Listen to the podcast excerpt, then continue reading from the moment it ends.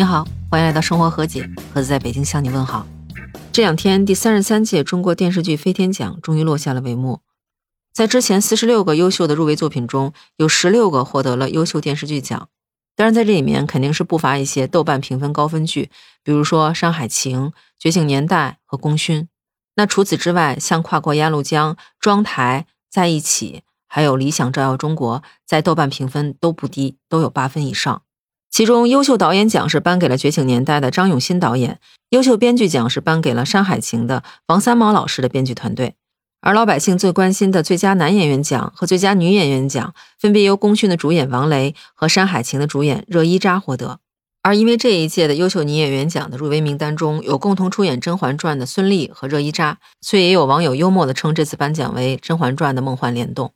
在颁奖嘉宾梅婷和何冰宣布热依扎是这一届优秀女演员奖得主之后，热依扎是身着一件黑色纱质礼裙，非常优雅的上台领奖。而在发表获奖感言之前，她也是百感交集，热泪盈眶，几度哽咽，没有说出话。台下的孙俪虽然作为竞争者，但是看到热依扎获奖，更是泪流满面，百感交集。那说到这儿，你有没有想过，为什么演员都这么重视飞天奖呢？而飞天奖和之前屡屡冲上热搜的金鸡奖又有什么区别呢？实际上，飞天奖是中国电视剧三大主流奖项中历史最悠久，也是规格最高的一个奖。这三大奖项中的另外两个奖，一个是金鹰奖，一个是白玉兰奖。这里面的金鹰奖是咱们国家唯一一个以观众投票为主产生的电视艺术大奖，所以它反映的是作品的人气和大众的关注度。而白玉兰奖最早是一个国际电影节，直到二零零七年的时候才开始转变为是针对国内电视剧的一个评奖活动。虽然说口碑还不错吧。但是因为成立时间比飞天奖和金鹰奖晚很多，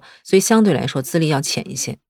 而这次的飞天奖则是由广电总局主办的，创立时间是一九八零年，它属于电视类的政府奖，因为它从来都不迎合流量明星，所以也属于规格最高、最具公正性的一个奖项。而之前火爆全网、易烊千玺被提名三次的金鸡奖，则属于咱们国内三大电影奖项之一，它和华表奖、华鼎奖并称为中国电影的三大奖项。是由中国电影家协会和中国文学艺术界联合会主办的。它创办于一九八一年，因为评委都是专业的电影人，所以代表中国电影的最高水准。而金鸡奖也和台湾金马奖、香港电影金像奖这三个奖项一起并称为华语电影的三大奖。而华鼎奖呢，则和刚才咱们提到的电视剧的金鹰奖有点像，都属于一个口碑的奖项，获奖与否也是取决于作品的口碑和观众的欢迎程度。而华表奖呢，是中国电影界的政府奖，因为审核非常的严，能够获得这个奖的，一般都是国家社会类的题材、正能量的电影。听到这儿，你应该就明白了吧？金鸡奖是电影奖，而飞天奖则是电视剧奖，但是他们都属于业界最重要的奖项。演员获得这个奖，就意味着未来有可能和更好的团队、更好的导演合作更好的作品。所以这也就很好的解释了为什么演员上台都如此的激动。另外，您知道吗？飞天奖从一九八一年第一届开始，到今年第三十三届。二零零五年之前是每年举办一届，到二零零五年之后是每两年才举办一届。而就在这有限的三十三届里，有六次优秀女演员奖都是空缺的，而优秀男演员奖的空缺则是三次，所以就更能体现出热依扎得这个奖是多么的珍贵。而孙俪则是继蒋雯丽、萨日娜、樱桃、闫妮之后，第五个获得中国电视剧三大奖项大满贯的女演员。所以这一次的飞天奖对孙俪来说是锦上添花，对于热依扎来说则是再下一城。现在她离大满贯也只差一个金鹰奖了。而实际上，热依扎主演的这部《山海情》则是这一届飞天奖的最大赢家。这部电视剧其实并不长，一共只有二十三集，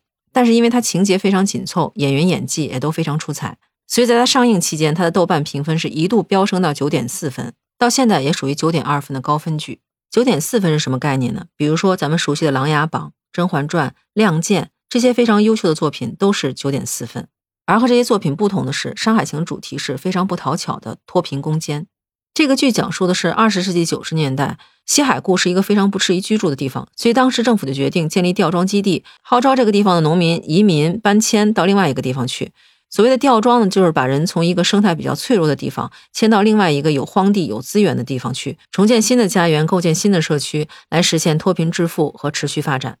而在这个过程中呢，因为一九九六年的时候，中央是做出了推进东西部对口协作的一个战略部署，其中就确定福建来对口帮扶宁夏。那在帮扶的过程中呢，这个吊庄就改名为闽宁镇，闽就是福建的意思，宁就是宁夏的意思。而其实《山海情》的原名就叫闽宁镇。那在这个剧中呢，就有福建的专家到村里来教农民来种蘑菇。而村里也有很多人被安排到福建去打工，希望能够通过这种方法来帮助他们脱贫致富。当然，在整个过程中也是遇到了各种的困难。那在网上也有很多看过这个剧的网友做出评价，说觉得看这个剧的感受就是，如果想做成一件事的话，真的需要克服很多的困难，就像现实中升级打怪一样。当然，也有一些网友说，当地人看过这个剧的感受是，当地的现实甚至比电视剧里表现的还要苦。而且这部剧最难能可贵的就是它的真实性，和其他的电视剧不一样。它所采用的地名，比如说闽宁村，是真实存在的，而且里面的一些人物是有真实的原型的。比如说农机专家林一农，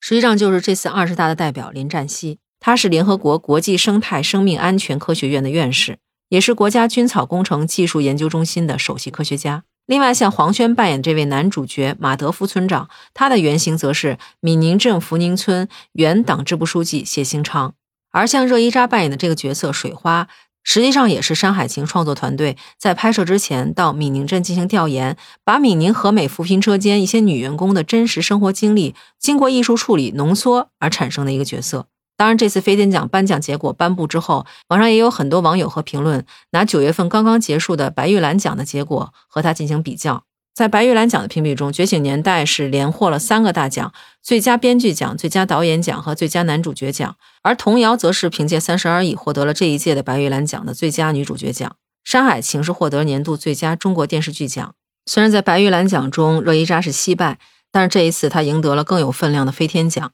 而看一下这一届入围的女演员，就能看出竞争有多么激烈。除热依扎以外，还包括孙俪、闫妮、周迅和童瑶。很多评论都说热依扎得这个奖实至名归，因为她饰演的水花真实、有血有肉。有人甚至给她在剧中的表现给予整容式演技的评价。